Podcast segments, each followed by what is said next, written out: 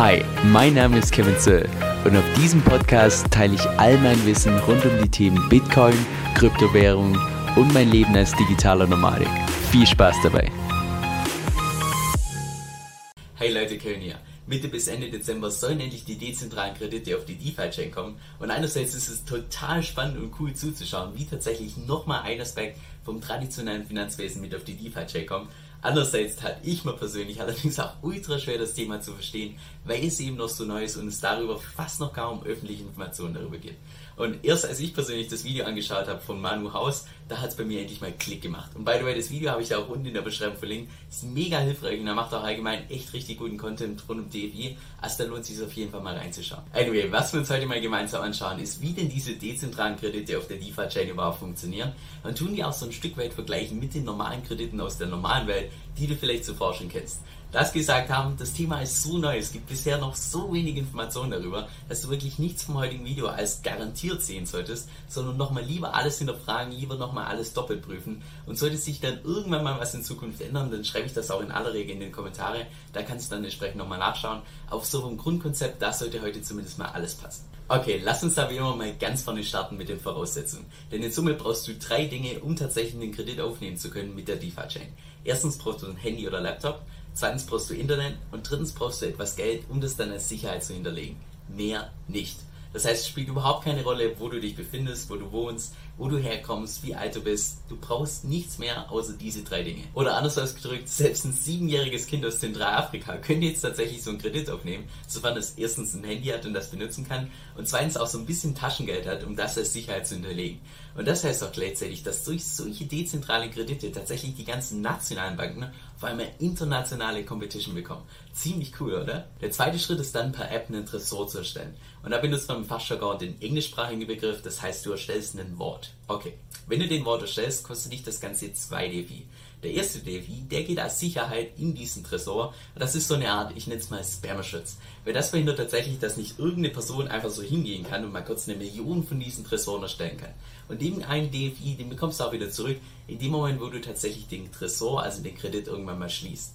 Und der zweite DFI, der wird geburnt, also vernichtet. Das kannst du dir vorstellen wie so eine Art Beratungsgebühr bei der Bank. Der ist danach tatsächlich verschwunden, den bekommst du nie mehr wieder. Okay, aber was heißt das jetzt, wenn so ein DFI tatsächlich geburnt wird? Nun, weil wir ja von der Blockchain reden, kann es sich jetzt nicht einfach so in Luft auflösen. Stattdessen, was passiert ist, man schickt dir eine sogenannte Burn-Adresse, also im Prinzip nur eine Adresse, auf die keiner Zugriff hat.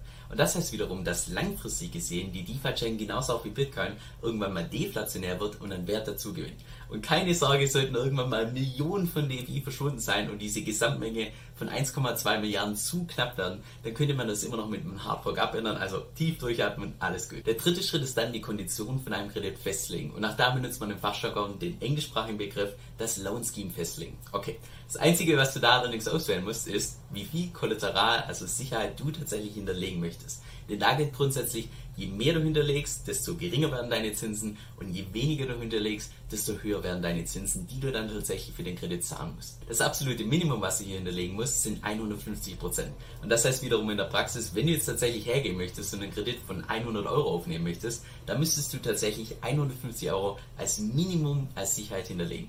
Und das hört sich vielleicht am Anfang relativ schräg an, wir kommen aber gleich noch auf die Vorteile zu sprechen. Und grundsätzlich gilt natürlich, je mehr du als Sicherheit hinterlegst, desto geringer sind auch deine Zinsen. Und wie du hier in der Tabelle sehen kannst, startet es tatsächlich das Kollateral bei einem Minimum von 150%, wo du dann entsprechend 5% an Zinsen zahlen möchtest und geht dann hoch bis zu 1000%, also dass du die zehnfache Geldmenge als Sicherheit hinterlegst und dafür nur 0,5% an Zinsen zahlst. Diese Zinssätze könnten sich allerdings auch noch in den nächsten paar Wochen ändern. Das wird wohl erst noch von der Ticket Council beschlossen und der Part war auch mir persönlich komplett neu. Anscheinend ist es nur eine kleine Gruppe von überwiegend Entwicklern, die tatsächlich solche Entscheidungen treffen. Und ich bin mir auch sicher, dass die das Beste auswählen werden für die DeFi-Chain. Aber so ganz im Sinne von einem dezentralen Projekt ist das Ganze natürlich nicht.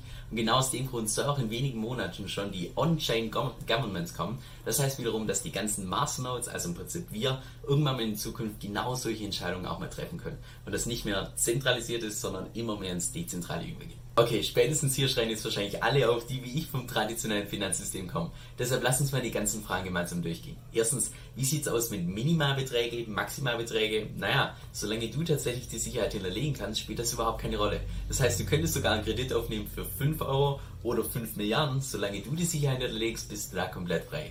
Und zweitens, naja, wie sieht es aus mit einer Mindestlaufzeit? Auch die gibt's nicht. Denn solange du tatsächlich immer deinen Kredit abgesichert hast und immer deine Zinsen zahlst, da könntest du in der Theorie auch den Kredit dein ganzes Leben lang halten. Drittens, was ist mit der Bonitätsprüfung? Wer tut jetzt tatsächlich deine Kreditwürdigkeit einschätzen? Nur der Schritt, der fällt komplett weg. Das heißt, du brauchst keine Einkommensnachweise, du brauchst keine Schufa-Auskunft, du brauchst keine Bankkontoauszüge. Das kannst du dir komplett sparen und das macht das Ganze auch extrem attraktiv für beispielsweise irgendwelche Selbstständige wie mich irgendwelche Arbeitslose oder vielleicht auch irgendwelche Leute, die sich im Allgemeinen relativ schwer tun, einen Kredit zu bekommen, weil die haben jetzt auf einmal Zugang auf dezentrale Kredite und wenn die sowieso schon im privaten Leben Kryptos halten, naja, dann bietet sich das Ganze echt an.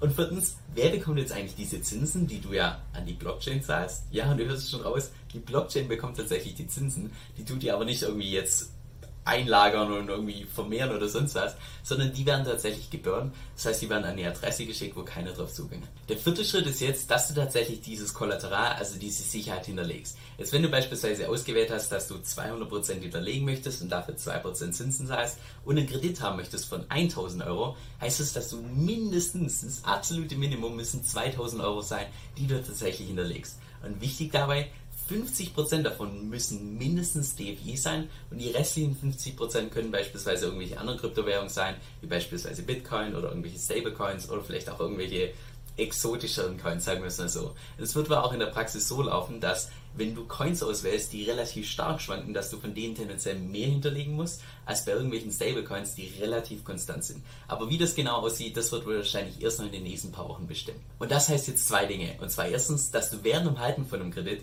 trotzdem von den ganzen Kursgewinnen profitieren kannst. Das heißt, das Geld, was du quasi als Sicherheit hinterlegst, jetzt beispielsweise die DFI und Bitcoin und so weiter, die können natürlich währenddessen auch einen Preis gewinnen. Das heißt, die können währenddessen, während du den Kredit aufnimmst, sogar für dich arbeiten, was ziemlich cool ist. Und zweitens auch, naja, sollte jetzt beispielsweise der Preis von DFI fallen, da kann es natürlich auch sein, dass dein Kollateral, was du hinterlegt hast, im Wert gefallen ist. Und genau aus dem Grund wird auch empfohlen, dass du nicht das Minimum einzahlst, also jetzt bei dem Beispiel nicht nur 2000 Euro, sondern tatsächlich immer überversichert bist, dass du eben so einen potenziellen Preisfall immer ausgleichen kannst. Jetzt, warum ist das so wichtig? Naja, weil ansonsten wirst du tatsächlich liquidiert.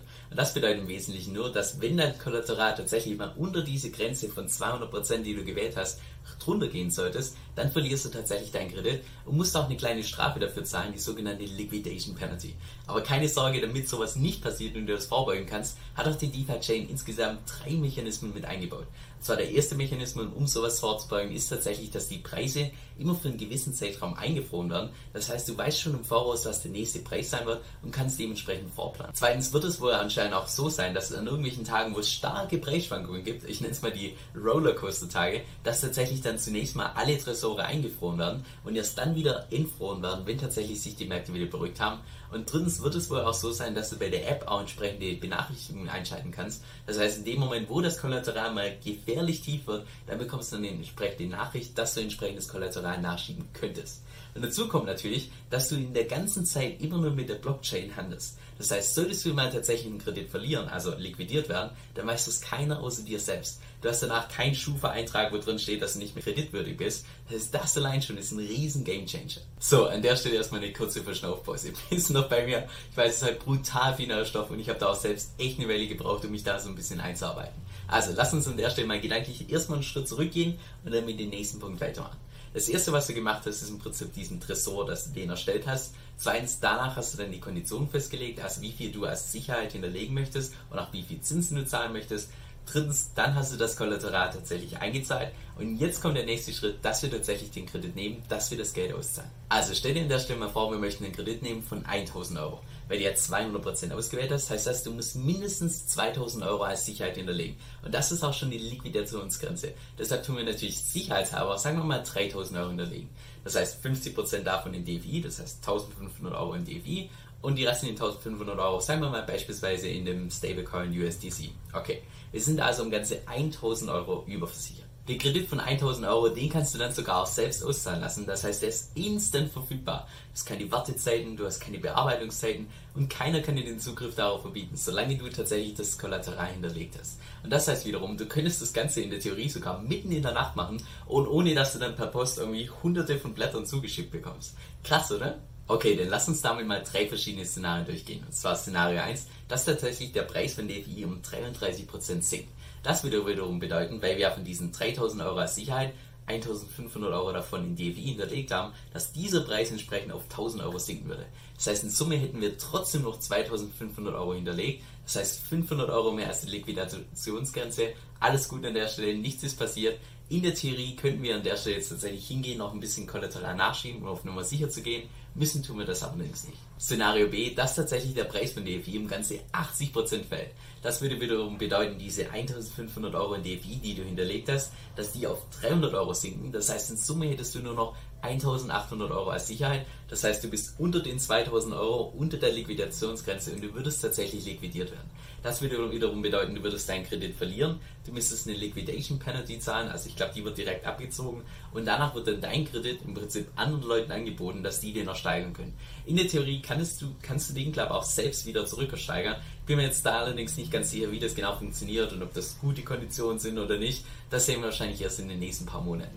Und Szenario C, dass tatsächlich der Preis von DFI im Ganze 100% steigt, das würde wiederum bedeuten, dass du in Summe ganze 4500 Euro jetzt als Sicherheit hinterlegt hättest für deine 1000 Euro Kredit. Das heißt, du bist weit überversichert.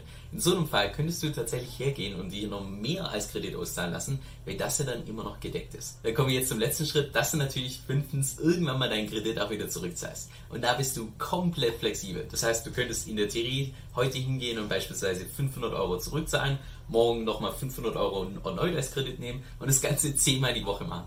Versuch das mal im echten Leben, da würde dir der Bankmanager wahrscheinlich irgendwann mal einen Vogel zeigen. Es gibt auch keine Mindesthöhen, es gibt keine Fristen, es gibt keine Sondertilgungsgebühren oder sonst was. Das Ganze fällt komplett weg. Das heißt, das Einzige, um was du dich kümmern musst, ist erstens, dass tatsächlich immer genügend Kollateral, also Sicherheit hinterlegt ist und zweitens, dass du natürlich immer deine Zinsen zahlst, aber das funktioniert, glaube ich, automatisch. Also da brauchst du dich nicht aktiv drum kümmern. And that's it. So, um das Video jetzt nicht noch länger zu machen, jetzt kurz zwei Dinge zum Schluss. Und zwar erstens gehe ich persönlich ganz stark davon aus, dass wahrscheinlich ein Großteil der Leute, die zu Beginn so einen Kredit aufnehmen, dass die das Geld reinvestieren in Krypto. Also ihre Investments entsprechend hebeln.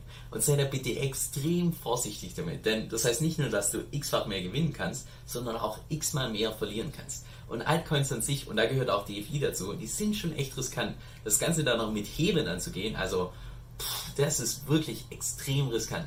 Und zweitens hat es bei mir persönlich wirklich erst Klick gemacht bei dem Thema, als ich mir das Video angeschaut habe von Manu Haus, obwohl ich mir zuvor schon sämtliche Videos vom offiziellen DeFi-Channel zweimal angeschaut habe. Das heißt, schaut gerne mal bei seinem Kanal vorbei, lasst ihm ein Abo da, das hat sich wirklich verdient. So, jetzt zum Schluss noch eine Empfehlung, die von Herzen kommt. Und zwar wusstest du, dass du mit Kryptowährungen auch passiv Geld verdienen kannst, ohne dass du deine eigenen Coins dabei verkaufst? Ich persönlich tue beispielsweise mit dem Coin namens DFI staken. Und staken heißt im Prinzip nur vereinfacht gesagt, dass du deine eigenen Coins zur Verfügung stellst und dafür eine Rendite bekommst. Und bei DFI sind es derzeit rund 100% pro Jahr.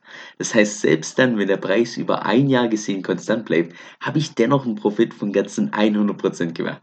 Und ich weiß schon, das hört sich zu Beginn erstmal total spammy an. Insbesondere dann, wenn man relativ neu im Kryptomarkt ist. Wenn du das jetzt allerdings mal selbst ausprobieren möchtest und dich vielleicht auch selbst überzeugen möchtest, dann kann ich dir ebenfalls die Plattform namens Cake empfehlen, die ich auch selbst verwende. Mit meinem Empfehlungslink bekommst du auch derzeit je nach Aktion bis zu 50 Dollar geschenkt, sofern du dich erstens verifizierst und zweitens dein Konto um 50 Dollar auflädst. Und falls das für dich interessant klingt, dann geh mal auf meine Webseite kevinsoe.com-cake. Das ist kevin, S-O-E-L-L.com, C-A-K-E. Viel Spaß beim Ausprobieren und vielen Dank für deinen Support.